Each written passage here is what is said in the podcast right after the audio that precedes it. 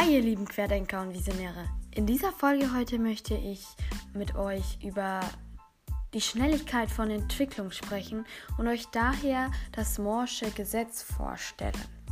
Das wird eine ganz kurze Folge.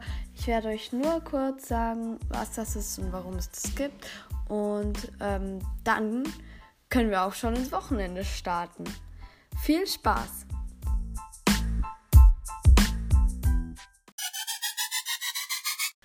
Ganz einfach gesagt versteht man unter dem Moore'schen Gesetz, das der liebe Herr Moore 1965 formuliert hat, dass sich die Komplexität von Schaltkreisen äh, regelmäßig verdoppelt.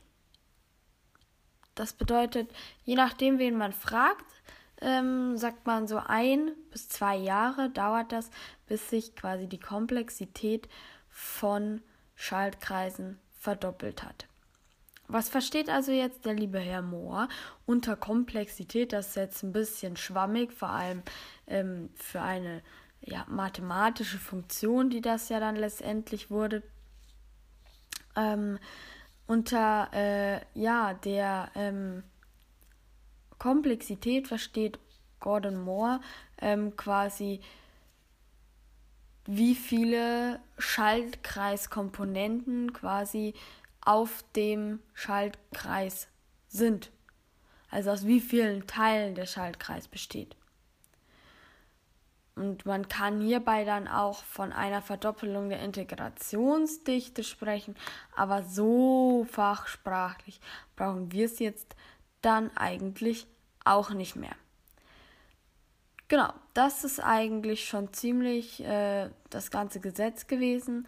Klar, man kann das jetzt äh, interpretieren und auslegen. Das ist ja kein wissenschaftliches Naturgesetz, sondern eher eine Regelmäßigkeit, die der Moore da vor, äh, festgestellt hat.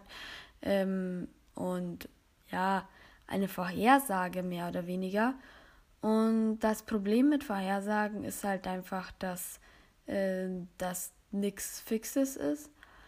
Ähm, ja, aber ähm, er hat sich eben die Innovationen und die Publikationen angeguckt und den technischen Fortschritt und hat das eben festgestellt. Und dann ist eine Funktion rausgekommen, die klatsche ich euch noch jetzt schnell vor den Kopf. ähm, und zwar K in Abhängigkeit von T, also K ist klar, äh, Komplexität ähm, ist quasi die Anfangskomplexität K0 mal E. Also ich weiß ja nicht, äh, inwiefern ihr in der Schule auch Spaß mit E-Funktionen hattet, aber das ruft gerade Erinnerungen hervor. Ähm, also die Anfangskomplexität K0 mal E hoch Lambda mal T. Also T ist logisch, ist die Zeit und Lambda ist quasi ähm, eine Zuwachsrate. Also dass äh, für die Zuwachsrate, der, also, ja, was ist eine Zuwachsrate, ähm, in welcher, in welchem, äh, mit welcher Gesetzmäßigkeit quasi K zunimmt, beziehungsweise man E quasi potenzieren muss.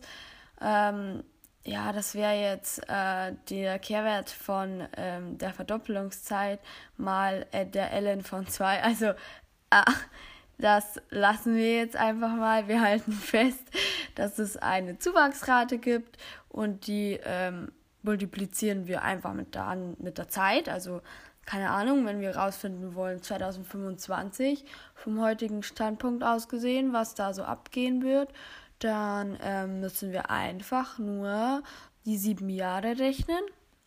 Also Lambda mal die sieben Jahre und dann haben wir einen Wert und dann nehmen wir e hoch diesen Wert und dann multiplizieren wir das Ganze noch mit der Komplexität, die heute bei uns vorherrscht.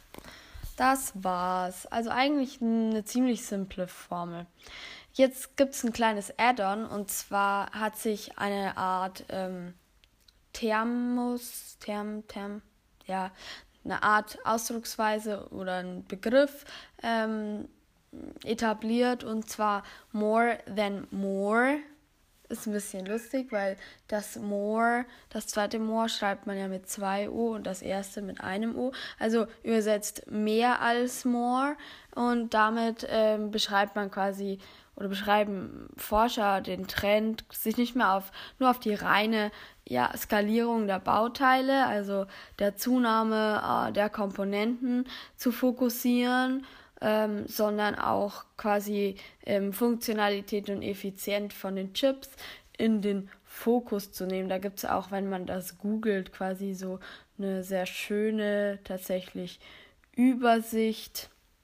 Und diese Übersicht besteht quasi daraus, äh, dass sie zwei Skalen aufzeigt, und zwar einmal den Weg wie es mit More More wäre, also mit, der, mit dem, dass die Komponenten einfach immer, immer kleiner werden und sich quasi verdoppeln, sozusagen.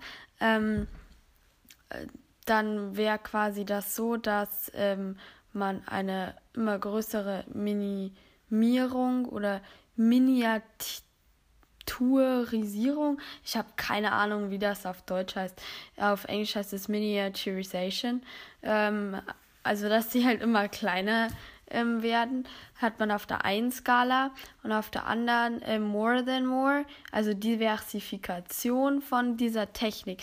Also man, man sagt quasi, diese ja, Technik, dass diese Chips immer, immer kleiner werden, kombiniert man jetzt mit Diversifikation und ähm, hat somit quasi zwei Chip-Art, also zwei, nee, zwei, ja, ähm, Arten von Chips und zwar einmal äh, System on Chip und einmal System in Package und das kombiniert man und dann hat man Higher Value Systems. Das ist ein bisschen ähm, kompliziert, aber um das jetzt ein wenig abstrakter und weniger technisch zu formulieren, ähm, wir haben quasi zwei ja, Herangehensweisen und die möchte man gerne synergetisch ähm, kombinieren, um noch mehr Value ähm, aus der technologischen Entwicklung zu ziehen. Ja, ihr Lieben, diese Folge war heute wieder ein bisschen technischer. Wir haben uns das ähm, Moore-Gesetz angeguckt und geschaut, was es heißt, wenn man von more than more spricht. Ähm, Gerne können wir mit dem Technischen weitermachen nächstes Mal oder vielleicht auch mal was Philosophisches. Das werden wir dann sehen. Ich denke mir was Schönes für euch aus. Aber jetzt geht es für mich erstmal ins Wochenende und für euch hoffentlich auch. Ich freue mich und wir hören uns nächste Woche. Haut rein. Bis dann.